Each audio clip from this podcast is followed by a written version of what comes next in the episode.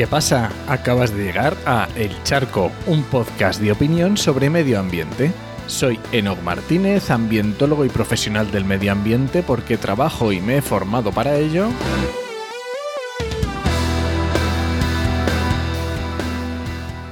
Y hoy voy a opinar sobre residuos de envases. Otra vez. y no será la última. Es una amenaza. Bueno, vamos a ver, vamos a poner un poco de contexto y luego, y luego, y luego te cuento sobre qué es exactamente lo que quiero hablar y cuál es la novedad.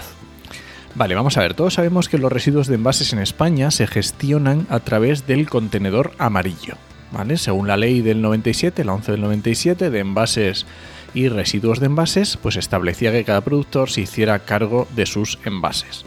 Los productores en ese caso elegían digamos que la mayoría se acogieron a los sistemas integrados de gestión, que son los contenedores que todos conocemos, donde las empresas pagan a alguien para que se encargue de los residuos. En este caso tenemos los residuos de envases que se encarga Ecoembes, pero también podemos tener los de, los de vidrio que son Ecovidrio podemos tener de pilas, podemos tener de fluorescentes, de bombillas, de mm, el punto sigre de la farmacia, hay montones, ¿vale? Entonces, ¿cuál es el problema?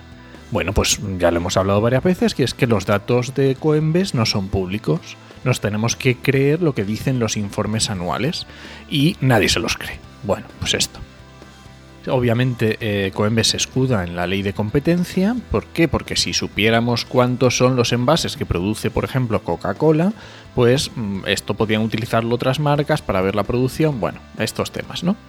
Entonces muchos investigadores, investigaciones internacionales, han inferido cuál podría ser el dato real de recogida de residuos.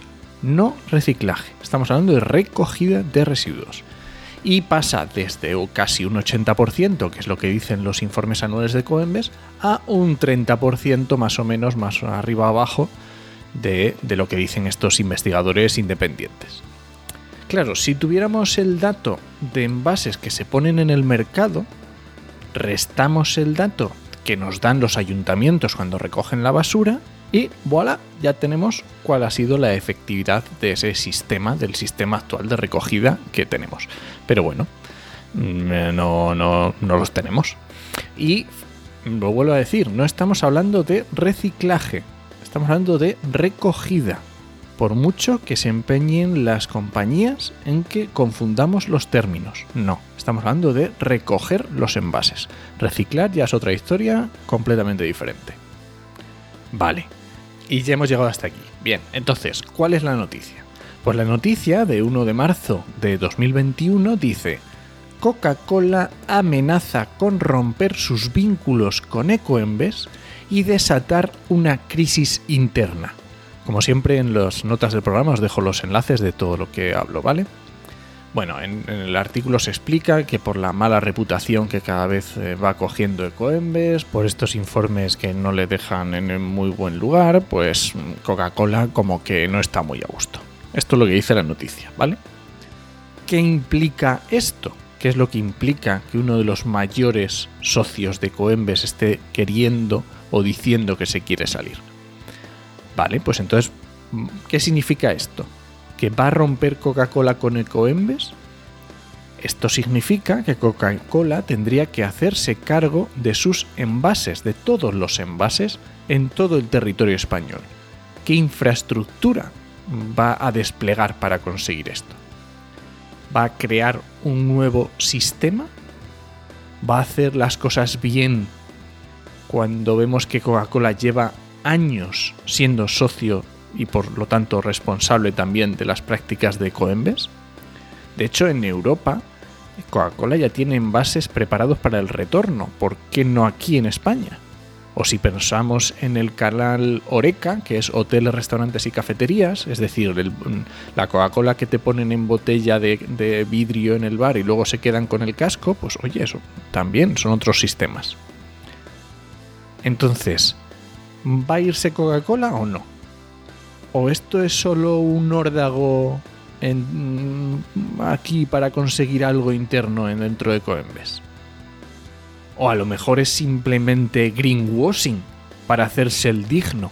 Coca-Cola, hoy no, Ecoembes es un desastre, pero yo quiero hacer las cosas bien. No lo sé. Y es que recordemos el tremendo historial de incumplimientos en materia ambiental que lleva Coca-Cola. Y no estoy diciendo incumplimientos de fuera, estoy hablando de incumplimientos propios, de noticias propias que decían cosas que iban a hacer y que luego no hicieron. Os dejo también enlazado un artículo de Alberto Vizcaíno que nos habla de estos incumplimientos desde 1944. Y justamente todo este batiburrillo, todo este salseo que se está produciendo, lo tenemos mientras se está cocinando la nueva ley de residuos. Así que mm, a mí tampoco descarto que esto pudiera ser un poco de, postureo. A lo que voy.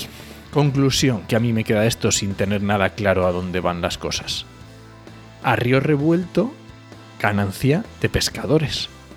Y me da, no sé por qué me da, que en este tema eh, los consumidores somos unos pescadillos.